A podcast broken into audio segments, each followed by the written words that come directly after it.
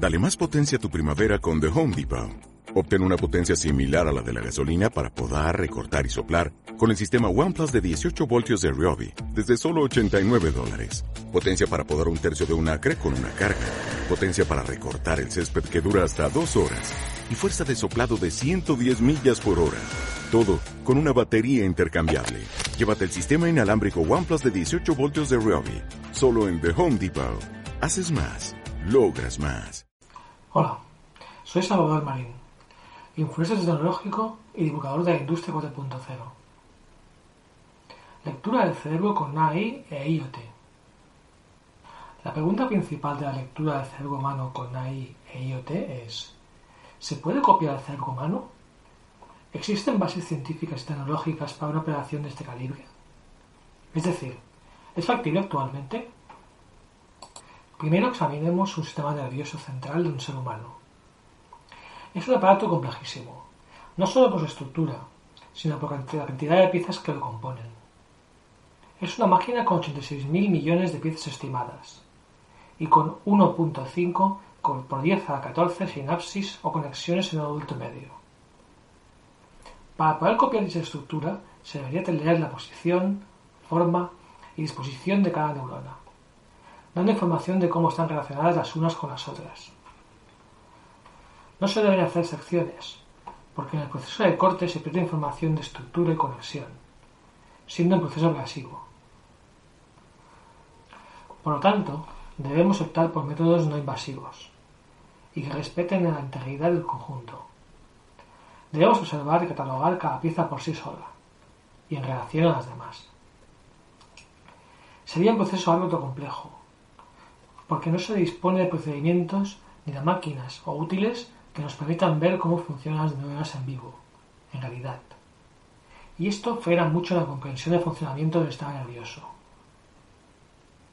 Parece que no hay simulaciones de funcionamiento de células nerviosas. Se sabe cómo funcionan los neurotransmisores, pero con un cierto grado de certeza. Añádase que en el hombre hay muchos tipos de neuronas, cada uno especializada en su transmisor y con diferentes tipos de conexión. Puede ser eléctrica, como los insectos y peces y las conexiones al hígado o corazón. O puede ser mediante neurotransmisores, de los cuales hay hasta 60 diferentes, cada uno adaptado a su función. Motora, estimulante, inhibidora. De esta manera, las neuronas pueden comunicarse con los diferentes órganos del ser vivo e interactuar con él. Como se puede ver, el nivel de complejidad va en aumento, a medida que nos introducimos más y más en las piezas que conforman nuestra máquina a copiar. Es evidente que la gestión es demasiado complicada, incluso para un equipo humano. ¿Hay algún proyecto en curso? Para tal proyecto se deben destinar cuantiosos recursos durante una cantidad de tiempo no estimada. Hablamos de un trabajo a un nivel superior al del genoma humano.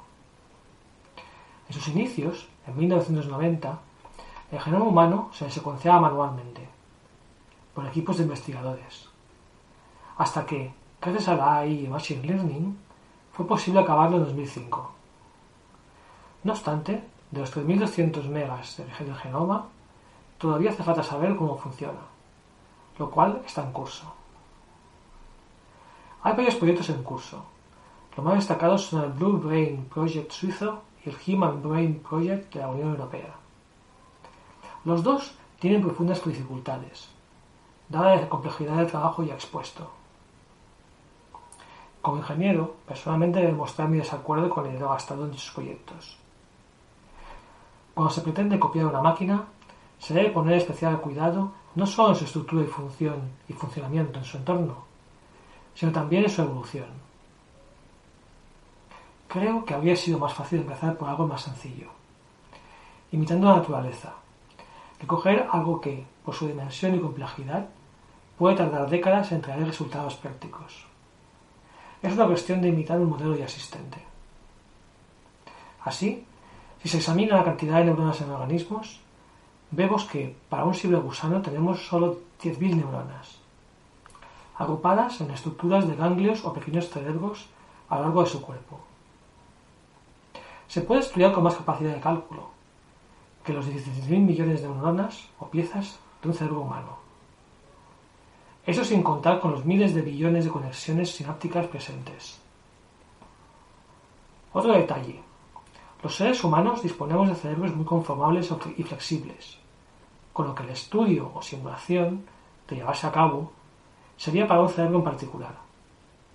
Habría que adaptar dicha simulación a cada cerebro para que fuese viable. Aún queda otro aspecto. Si se lograse escanear el hardware del nervioso, quedaría cómo funciona el software. En el caso de copiar un microchip o un sistema mecánico, es fácil porque funcionan con electricidad. Pero en el caso de un cerebro humano hay que alimentarlo.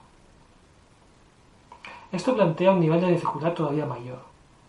Se debe integrar nuestro hardware cerebral simulado con el entorno, con sus reglas y variables, de tal manera que funcione adecuadamente, y dando lugar a señales inequívocas o falsas. A pesar de que tenemos redes neurales, estas están basadas o inspiradas en el funcionamiento de las neuronas biológicas. No son copias. Con lo que, en realidad, sabemos muy poco del funcionamiento, en conjunto, de grupos de neuronas. Añádase que los grupos cambian de una persona a otra.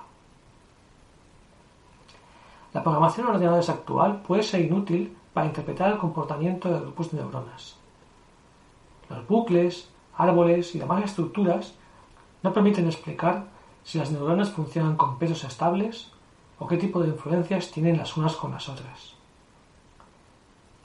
¿Hay alguna manera de discernir su comportamiento? Hasta ahora, el único que más resultados puede dar sería el MEC, la magnetoencefalografía. Es una técnica muy útil en medicina neuronal. Sin embargo, tiene sus limitaciones. Debe disponer de helio líquido para poder enfriar los superconductores de la máquina y debe poder leer su comportamiento magnético grupos de 50.000 neuronas de resolución. Todo esto origina tres inconvenientes. El primer inconveniente, el helio. Limita mucho la aplicación comercial. La máquina es muy cara, porque se está trabajando con un gas a muy baja temperatura en un circuito que no es usual. Se trabaja a menos 269 grados centígrados. El segundo inconveniente proviene de las propias neuronas. El campo magnético terrestre es muy superior en magnitud al generado por las neuronas, con lo que la sala donde se realizan las mediciones debe ser aislada magnéticamente del exterior, y nunca con metales en su interior. El tercer inconveniente es la cantidad de neuronas que lee. Es una falta de resolución no asumible, si lo que queremos saber es lo que hace cada neurona. Imagina oído el ruido de 16.000 millones discriminando solo la cantidad de un estadio de fútbol, que son 50.000 unidades. Por lo tanto, se pueden observar comportamientos muy generales, que no son representativos del nivel de software para poder discriminar el comportamiento de un grupo de neuronas. Pero, ¿hay algo que nos permita leer de neurona a neurona? ¿Un aparato, un sistema o método? Para ello, tendríamos que hacer uso de técnicas de nanotecnología y mecánica cuántica. La respuesta es que sí, había dos candidatos. El primero fue desarrollado en 2016 por el Instituto Niels Bohr de Copenhague. Puede leer la actividad de las neuronas de una rana, con un detector de campo magnético. Está basado en la orientación del gas cesio encapsulado al vacío. Mediante un láser se puede medir la inclinación de los átomos de cesio respecto al campo magnético generado por la actividad eléctrica de la neurona. El detector tiene tamaño de un axón de neurona y funciona a temperatura ambiente, lo cual lo hace muy atractivo en cuanto a fabricación e implementación en el aparato portátil. El segundo es una tecnología basada en el efecto Zeeman de los átomos. Mediante este efecto se puede saber el desplazamiento de las líneas espectrales de los átomos, si un átomo está bandizado o no. Se aplica en astronomía para medir el campo magnético del Sol. Esto es aplicable a una técnica llamada NV magnetometría, que se usa en instrumentación para medir campos magnéticos muy reducidos, del orden de microtesla, como los producidos por las neuronas. También funciona a temperatura ambiente. Empleando técnicas de nanotecnología, se pueden construir detectores que sean lo suficientemente pequeños y fiables, que proporcionen el volumen de datos necesarios para que, con una AI y métodos de Machine Learning, se puede obtener un mapa del flujo de comportamiento de las neuronas en el córtex cerebral. Se obtendría una imagen lo bastante precisa para poder iniciar estudios de comportamiento de grupos de neuronas más pequeños de 50.000 individuos. Se ganaría en resolución. Lo que sí es cierto es que se podría poner en dichos avances en un tipo de lector dispositivo más apto para un organismo más simple, e ir incrementando la complejidad con la experiencia adquirida. Por supuesto, habrá diferencias, pero siempre es mejor comenzar, cuando algo se desconoce, por lo más sencillo, y subir en dificultad, hasta llegar al nivel en que podamos estudiar nuestro cerebro con mejores herramientas.